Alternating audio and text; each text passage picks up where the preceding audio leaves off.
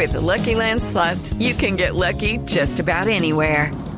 This is your captain speaking. Uh, we've got clear runway and the weather's fine, but we're just going to circle up here a while and uh, get lucky. No, no, nothing like that. It's just these cash prizes add up quick. So I suggest you sit back, keep your tray table upright, and start getting lucky. Play for free at LuckyLandSlots.com. Are you feeling lucky? No purchase necessary. Void where prohibited by law. 18 plus terms and conditions apply. See website for details. Gracias, Enrique. Como se dan cuenta, esta guerra tiene dos planos, el militar, con las consecuencias humanitarias, y el otro económico, ahora alrededor de la nueva moneda, que es el petróleo. El profesor Juan Camilo Vergara es un historiador experto en este tema de las relaciones en eh, Europa con Rusia. Es historiador de la Universidad de la Sorbona en París. Profesor Vergara, buenos días. Buenos días, eh, Néstor. Eh, un saludo para usted, para la mesa de trabajo y para todos los oyentes. Profesor Vergara, la última advertencia de Putin es de consecuencias catastróficas, lo estoy citando entre comillas, consecuencias catastróficas si prohíben importar su petróleo. ¿Qué es lo que va a pasar hoy? Lo está anunciando esta mañana la Casa Blanca, que da puntadas en ese sentido. ¿Hacia dónde va esta guerra, profesor? Yo creo que eh, estas sanciones que vienen anunciándose de manera mm, grandilocuente, realmente dentro del gobierno ruso probablemente ya habían sido previstas. Eh, es muy probable que esta invasión, con todas sus consecuencias para Rusia, ya estuviera planeándose desde hace varios eh, años. Ido em, acomodando y preparando para cualquier tipo de, escenario.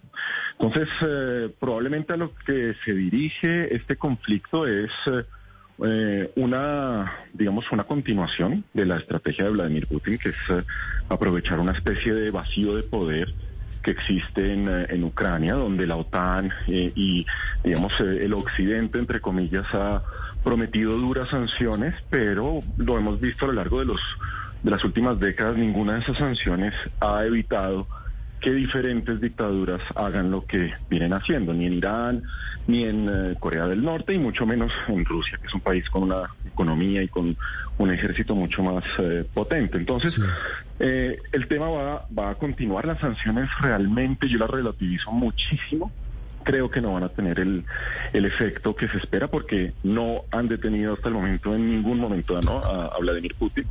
Eh, y eh, este tema alrededor de los, del, petróleo y del gas, que podría parecer como la asfixia de la economía rusa, realmente eh, también podemos relativizarlo. Hoy en día las exportaciones agropecuarias de Rusia superan las exportaciones de crudo y de, y de gas. Entonces, pues las ventas de armas a Rusia, de Rusia a la India, por ejemplo, y otros países, superan también esas, eh, esa parte de la economía rusa que dependía hasta hace muy poco de, eh, de los gasoductos, ¿no? Esta política de los gasoductos. Entonces, eh, el tema va a continuar mientras pongamos simplemente la bandera de Ucrania en la Torre Eiffel con y unas, y unas sanciones económicas que realmente no, están teniendo ningún efecto, pues los ejércitos rusos seguirán avanzando. Pero, pero sumando otro tipo de decisiones de sanciones económicas, ¿no terminan haciéndole mella a el gobierno de Vladimir Putin?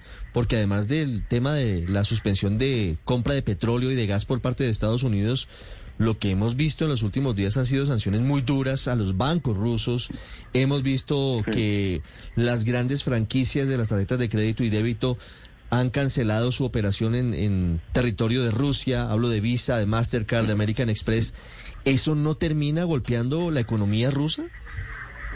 Eh, sí, no, esa es una muy buena pregunta porque se ha hablado mucho de excluir a Rusia de este sistema de mensajería financiera que es el SWIFT que prácticamente haría inutilizable Mastercard Visa y otras eh, en, en, Rusia. Pero los rusos vienen preparando desde hace cinco años también su, su propio sistema SWIFT interno, que se llama MIR, paradójicamente La Paz.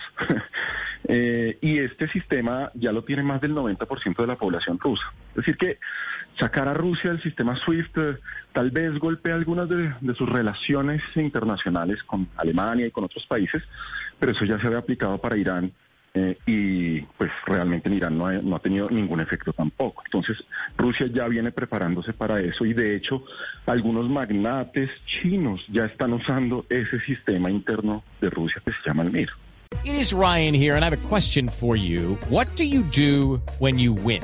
Like, are you a fist pumper, a woohooer, a hand clapper, a high fiver? I kind of like the high five, but if you want to hone in on those winning moves, check out Chumba Casino. At ChumbaCasino.com, choose from hundreds of social casino style games for your chance to redeem serious cash prizes. There are new game releases weekly, plus free daily bonuses. So don't wait. Start having the most fun ever at ChumbaCasino.com. No purchase necessary. BGW. Void were prohibited by law. See terms and conditions. 18 plus.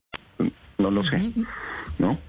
Pero, de hecho, profesor, a pesar de esas sanciones económicas, a pesar de la exclusión de los bancos rusos del sistema SWIFT y de la salida de Mastercard o de Visa de Rusia, los rusos, tengo entendido, están hoy finalmente frescos y vivos gracias al Bitcoin, cuyo fundador, pues nadie sabe quién fue y ahora dicen que fue Vladimir Putin, lo dicen incluso columnistas desde la ciudad de Washington, D.C. ¿Son acaso estas criptomonedas, profesor, la gran salvación de Rusia y de la economía rusa en particular? Yo, yo creo que por ahí va el tema. Sí, sí creo que, que los rusos, justamente no Vladimir Putin, sino los rusos, tienen una facilidad para entrar en ese mundo. De hecho, el, el fundador de Ether de, y de Ethereum Foundation es, es un ruso. La presencia de los rusos es muy fuerte, no solamente con Bitcoin, sino con otras criptomonedas. Eh, y es muy posible que esa sea la salvación no solamente para Vladimir Putin, sino para muchos otros eh, personajes eh, del, digamos, de la misma talla en, en, el mundo. Sí, pero pues digamos que eso, eso por ahora está muy, está muy pronto para saber cómo va a adaptarse Rusia a este, digamos, a este nuevo escenario a través de las, de las criptomonedas, pero pues habiendo vivido yo en Rusia, realmente la, el conocimiento que se tiene en este país de parte de la población normal sobre criptomonedas, sobre programación, es, es abrumador con respecto a otros países del mundo. Profesor Vergara, eh, una última pregunta y quería hacérsela a propósito de lo que usted habla de la capacidad de adaptación, pero no me refiero tanto a la economía rusa, sino me refiero, no sé si usted se atreve a hacer un pronóstico en ese sentido, a la sociedad rusa. Es decir, ¿hasta qué punto eh, Putin puede seguir soportando estas medidas? Porque él evidentemente no las soporta de la misma manera que su población, que es la que sí se ve realmente afectada por los castigos internacionales. Mi pregunta va por ese lado. ¿Qué capacidad cree usted que tiene la sociedad rusa para soportar eso y sobre todo Vladimir Putin de contener a la sociedad rusa? Creo que ese es un, un tema neurálgico en, todo este, en toda esta situación. Yo lo que veo eh, y percibo, obviamente no estando en este momento en Rusia, es una gran vergüenza nacional. Eh, por parte de la población rusa de lo que está sucediendo. Hay que separar lo que hace un gobierno de lo que hace su población. Y creo que hay un talón de Aquiles porque esto no es una guerra popular. Esto no es una guerra apoyada por la población. Eh, y no me atrevería a decir que los rusos van a salir masivamente a votar, porque a lo largo de los últimos 20 años he visto un cambio. Como las personas pueden expresarse no solamente en la plaza pública, sino que hoy prácticamente es nula, no porque no quieran, sino porque hay una apatía general de que las cosas realmente puedan cambiar y segundo porque hay digamos hay un sistema eh, vigilante que lo impide. Entonces, la guerra no es popular, que esto vaya a desestabilizar a Vladimir Putin lo dudo por ahora, pero pues ante el escenario de lo peor, que es lo que nos plantea eh, el gobierno ruso, pues cualquier cosa puede suceder. Es la mirada de un académico, de un historiador sobre las noticias que llegan desde Ucrania y desde Rusia, el profesor Juan Camilo Vergara, que es historiador en este tema. Entre otras cosas, usted, profesor, veo aquí, es el fundador de Ilustre, ¿no? Sí, señor. Ilustre, que es una, una, gran plataforma cultural, cultura. además. Sí, señor, y lo, lo, pueden consultar. Muchísimos temas que estamos manejando alrededor de Ucrania en nuestra página web, es ilustre.co. Bueno, ahí con mucho gusto la invitación para los oyentes que quieran aprovechar estos cursos digitales, estos cursos de historia, de geopolítica. Gracias, profesor Vergara. Muchas gracias por la invitación.